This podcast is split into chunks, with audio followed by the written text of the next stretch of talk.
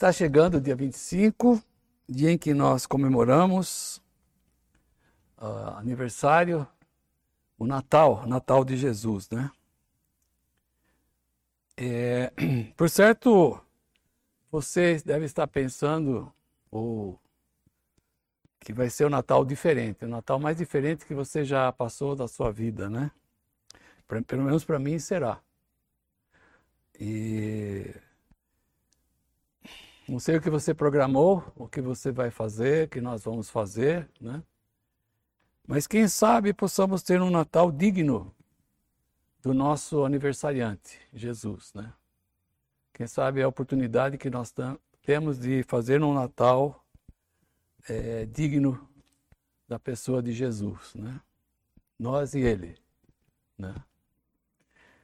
E o texto de hoje pode nos, nos ajudar a entender a respeito do Natal e como que nós devemos comemorá-lo. Nós vamos ver isso na vida uh, dos nossos sábios ou magos daqueles dias que foram ver Jesus, né, recém-nascido. O texto é de Mateus capítulo 2, versículos 1 a 11. Eu posso ler para vocês, vai, vai, aparecer aí na, no seu vídeo, né? Ah, o texto, capítulo 2 do Evangelho de Mateus, de 1 a 12. Depois que Jesus nasceu em Belém da Judéia, nos dias do rei Herodes, magos vindos do Oriente chegaram a Jerusalém e perguntaram: Onde está o recém-nascido rei dos judeus? Vimos a sua estrela no Oriente e viemos adorá-lo. Quando o rei Herodes ouviu isso, ficou perturbado e com, e com ele toda Jerusalém. Tendo reunido todos os chefes dos sacerdotes do povo e os membros, os mestres da lei, perguntou-lhes onde deveria nascer o Cristo. E eles responderam: em Belém da Judéia. Então Herodes chamou os magos, uh, versículo 7. Então os, Herodes chamou os magos secretamente e informou-se com eles a respeito do tempo exato em que a estrela tinha aparecido.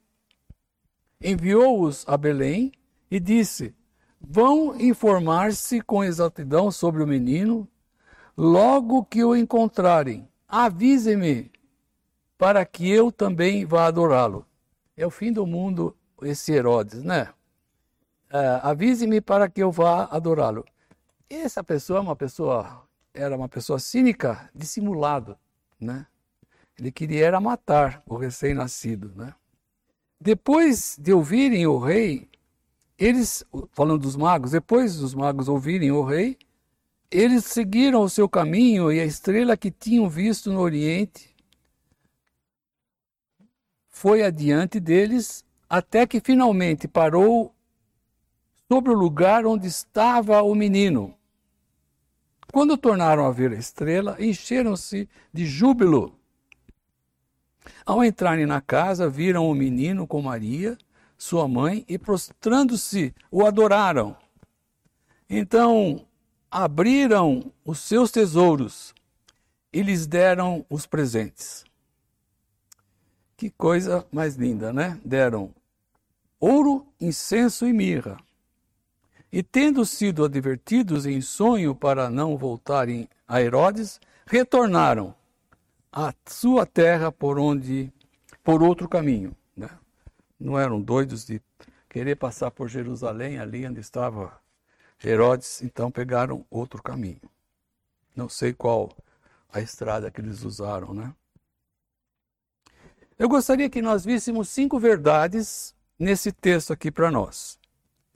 Primeira é que Jesus é o rei dos judeus e deve ser honrado. A outra verdade, a segunda, mas não só rei dos judeus, mas de todas as nações que devem adorá-lo. Terceira verdade, Deus exerce o seu controle soberanamente sobre o universo para fazer o Senhor Jesus conhecido e adorado.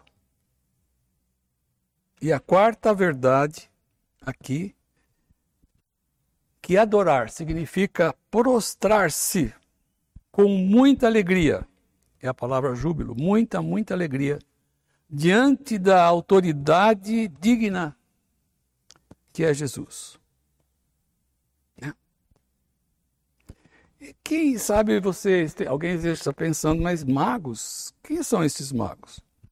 A resposta é que poucos sabemos quem foram esses, essas pessoas, né? Se só foram os três ou tinha uma comitiva, né?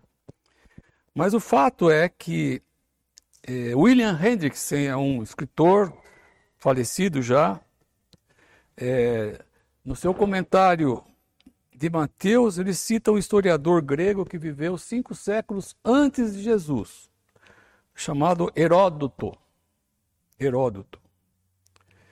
E ele conta que naquela época já, já existiam esses sábios, é, ele não usa a palavra magos, mas sábios, de origem provavelmente medo-persa. Né? Homens envolvidos com a religião, é, também em várias é, questões de interesse humano, Inclusive estudavam os astros, estudavam as estrelas, embora eles tivessem pouco conhecimento de astronomia.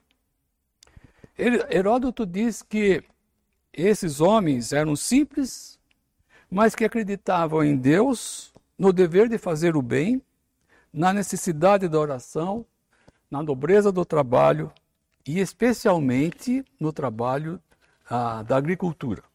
Então eram pessoas simples, né? mas de jeito nenhum eram pessoas é, mau caráter ou né? qualquer coisa assim desse tipo. Né? Portanto, já cinco séculos antes desse acontecimento do nascimento de Jesus, já viviam esses homens sábios, chamados sábios, no Oriente. Né? E o que nós podemos ver aqui, a primeira verdade que eu já citei, é que Jesus é o Messias, Rei dos judeus, e deve ser adorado. Essa é uma verdade muito clara aqui para nós. Os magos, os sábios, vindos do Oriente, chegaram no palácio do rei e chegaram, provavelmente deve ter passado na população e tal, perguntando onde está o, o recém-nascido rei dos judeus, o Messias, onde ele está? Né? E foram parar no palácio do rei é, Herodes. Chegando lá, eles perguntaram: onde está o rei nascido, o rei dos judeus? Imaginem só esses homens chegando lá, eu fico imaginando que coisa engraçada e difícil de da gente é, pegar como é que foi essa situação, mas chegando Onde está o Messias? Onde está o rei dos judeus? Gente, aquela criança é destinada a ser o rei dos judeus. Onde ele está? Né? Porque a, a, a estrela, pelo que estavam vendo do Oriente para lá, estava ali em Jerusalém, né? naquela região. É, eu estava pensando em casa como que poderia ser isso. É, pense num grupo de pessoas que fosse até Três Corações em Minas Gerais e fosse isso acontecesse há 80 anos já passados lá atrás, lá por volta de 1940 por aí. E chegando lá esse grupo começasse a perguntar que é, estamos procurando um recém-nascido que se chama que deram o nome para ele de Edson Arantes do Nascimento e vai ter o apelido de Pelé. Vai ser o maior jogador do mundo. Nunca viram um jogador igual a esse. Posso imaginar a, a, a confusão que não deve, deveria acontecer, não? Ainda mais que ele é no mesmo dia que nasceu, é o dia que o Mi também nasceu, né? Mas não pode ser. Será que é o Mi que estão falando? Onde está esse, esse menino, né? Alguns poderiam é, pensar, mas que, mas que esse pessoal louco, não já se viu pensar, como é que eles podem entender isso, que já estão vendo lá 80 anos na frente, né? A reação de Herodes, quando falaram é, esses homens a respeito do rei que ia nascer ou recém-nascido, ele ficou doido, perplexo. É, no primeiro encontro lá com os magos, ele não demonstrou isso, né? Ele era o rei, nomeado pelo Senado romano. Ele deveria pensar: eu sou o rei, nomeado pelo do Império Romano, pelo Senado, e nunca me chamaram de Messias, ungido de Deus, o rei dos judeus. Como que alguém nasceu agora e estão dizendo que esse é o, o rei dos judeus, o tão esperado rei. Ele ficou muito bravo, né? Ele já era uma pessoa violenta. Mas secretamente nos diz o texto que os sacerdotes, os mestres da lei dos judeus, e de um modo muito dissimulado, ele queria saber onde nascera o rei dos judeus. Daí ele fica sabendo pelos sacerdotes e os mestres da lei que entendiam a respeito do Velho Testamento, das profecias, né? E eles responderam prontamente, né? Responderam é, que ele nasceria em Belém, Belém da terra de Judá. É, ele cita aqui os, os aqueles homens citaram Miqueias capítulo 5, versículo 2, como está dizendo, olha, o profeta Miqueias há mais de 400 anos, ele, ele já falava uh, a respeito desse nascimento do, do Messias, né, que seria lá em Belém, Belém da Judéia, né, terra de Judá. E, e ele ficou sabendo também, né, que ele já tinha nascido, né? o tão esperado Messias, um governante ungido por Deus, aquele que seria o maior de todos e traria o fim da história, estabeleceria o reino de Deus, um reino eterno. Como nós, como eu disse, sobre os sábios nós não sabemos ao certo é, como esses sábios tinham é, tanta informação que o Messias chegara. Mas Herodes entendeu perfeitamente que não se tratava de um simples sucessor humano, comum, mas de um rei final que iria acabar com todos os demais reis. E esse rei era o rei dos judeus. Mas Herodes também não sabia ainda que esse rei não seria limitado a, a Israel, ao reino de Israel. Né? E isso nos leva à segunda verdade, que Jesus deve ser adorado não apenas pelos judeus, mas por todas as nações da terra. A presença desses sábios ali, sábios estrangeiros, nos fala, a presença deles, deles nos fala que esse rei, o recém-nascido, o Messias, seria o rei de todas as nações. Um Messias universal. Messias universal. 700 anos antes de, é, do nascimento de Jesus, mais ou menos, o profeta Isaías diz assim, Isaías capítulo 60, versículos 1 a 3. Levantem-se, desperte. A minha tradução da NVI é refuja, mas daí eu resolvi pôr a palavra desperte. Levante-se, desperte, porque chegou a sua luz e a glória do Senhor raia sobre você. Olhe, a escuridão sobre a terra dessas trevas envolvem os povos, mas sobre você raia o Senhor, e sobre você se vê a sua glória. As nações virão à sua luz, e os reis ao brilho ou ao fulgor do seu alvorecer. Assim é que Mateus mostra que Jesus Cristo é o Messias, um rei para todas as nações, não só para os judeus. Isto é, um rei para mim e para você, né? Para mim e para você. A pergunta que eu quero fazer a, a você que está me ouvindo, me vendo,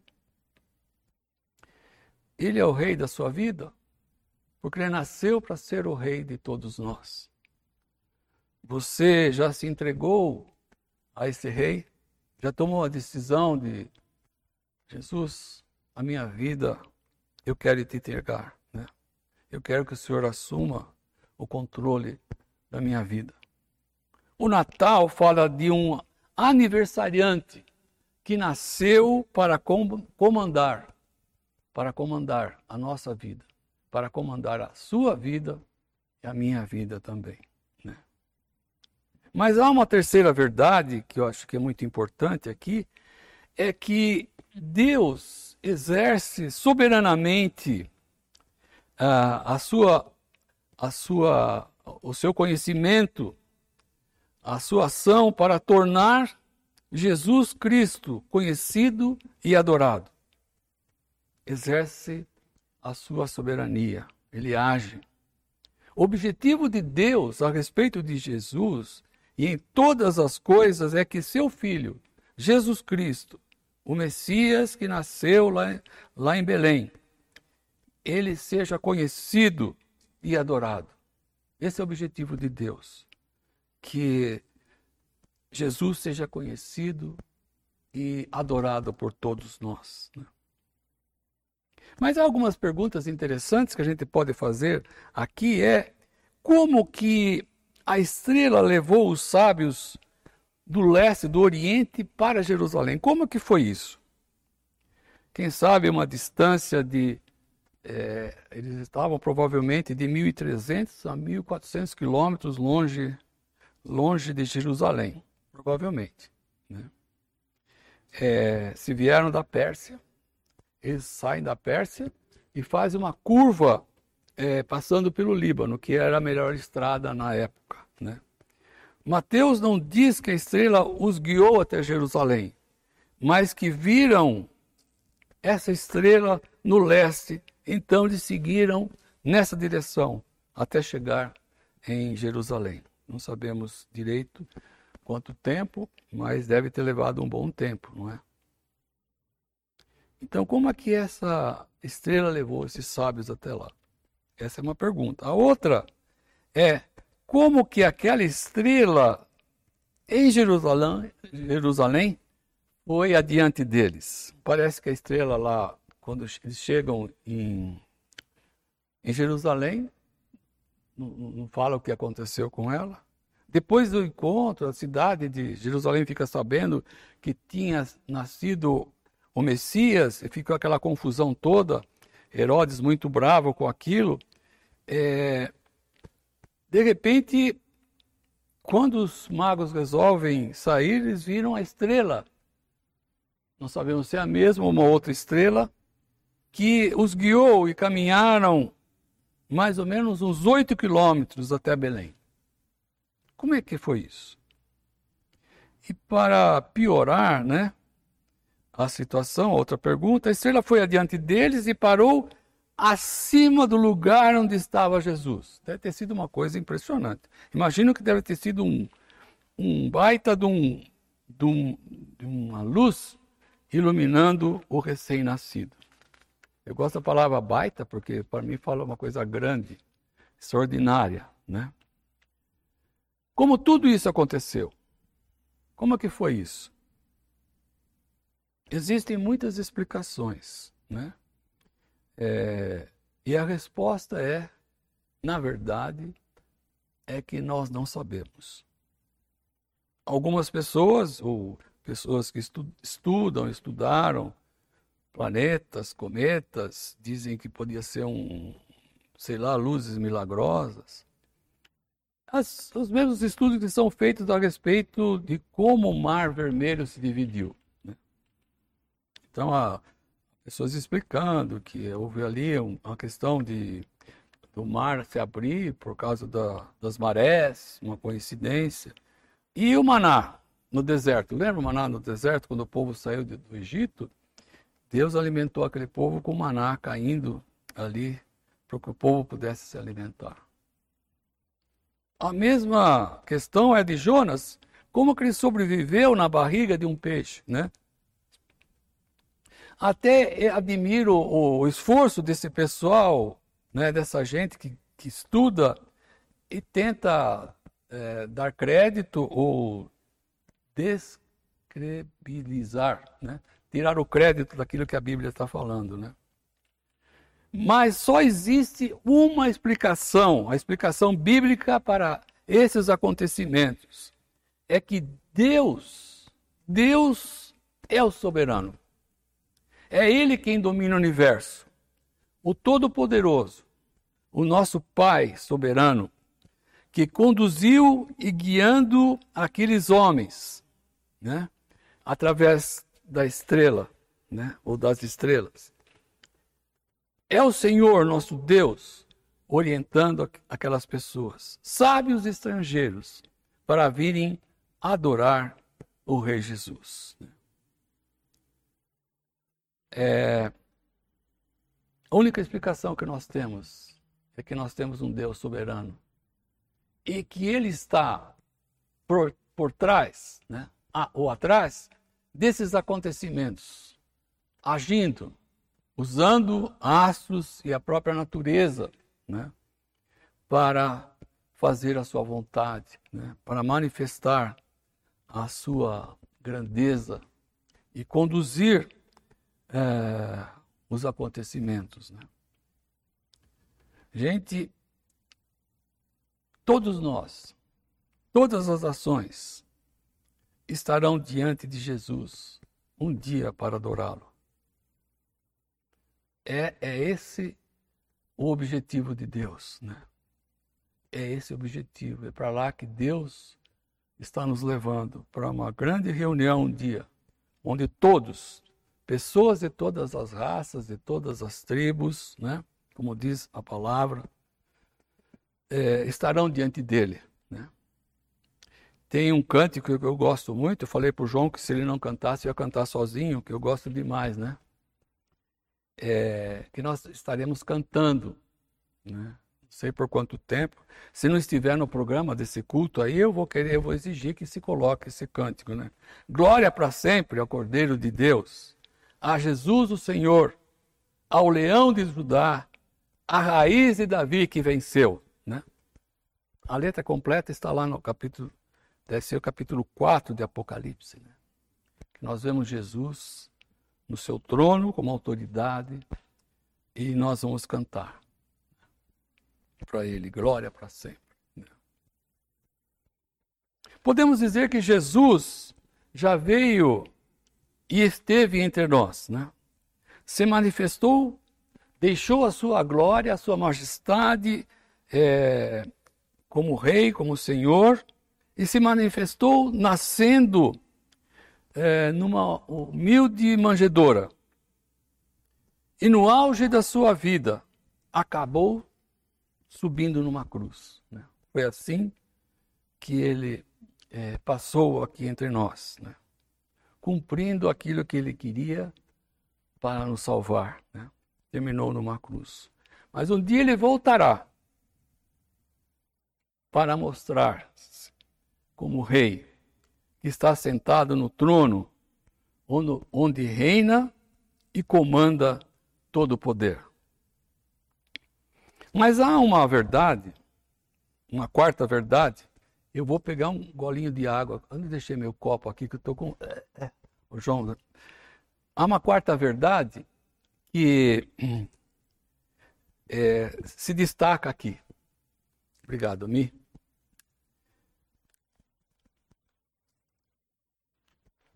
Eu ia dar uma tossida feia aqui, né? É. Obrigado. Há uma quarta verdade aqui importante. Que adoração significa reconhecer a autoridade de Jesus e esse reconhecimento é acompanhado de muita alegria, de júbilo. Júbilo é, significa muita, muita, muita alegria. Vemos os sábios chegando no palácio de Herodes e já foram perguntando onde é que está o rei dos judeus. Quando eles entraram no lugar onde estava Jesus, lá em Belém, onde estava o recém-nascido, diz o texto que viram o menino com Maria, sua mãe, e prostraram-se e o adoraram. No texto diz também que eles se encheram de alegria, encheram-se de alegria entrando na casa e se prostraram. Versículo 10. Né? Impressionante, a alegria é, de uma forma intensa tomou conta deles ao verem o recém-nascido. É uma alegria que é um júbilo, uma alegria intensa.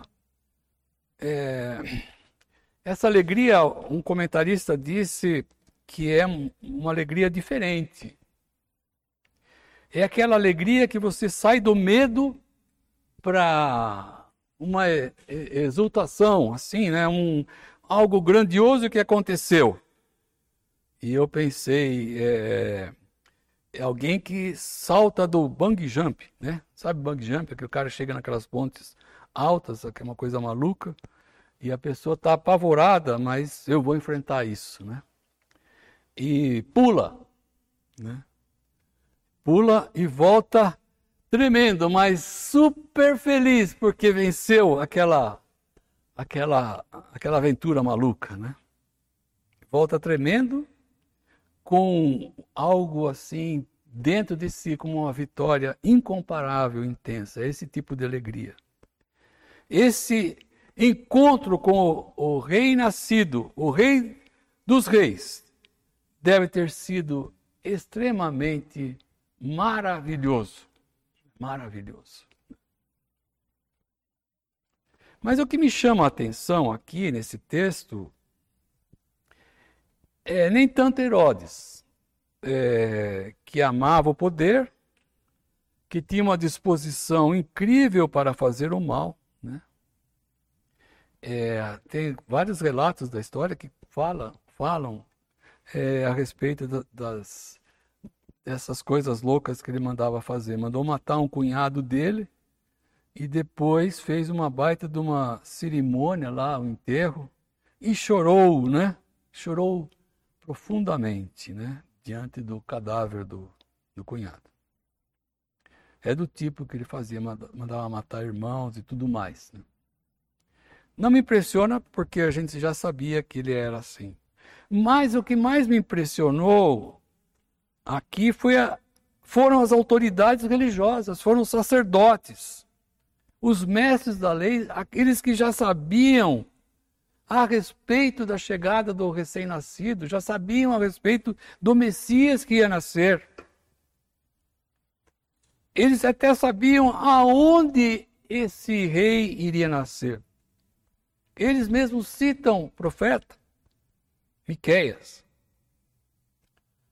Penso que talvez diante do rei eles não devem ter feito muita. O rei Herodes não deve ter feito muito. muito é, sei lá, talvez não fizeram nenhuma festa diante do, do, do rei para.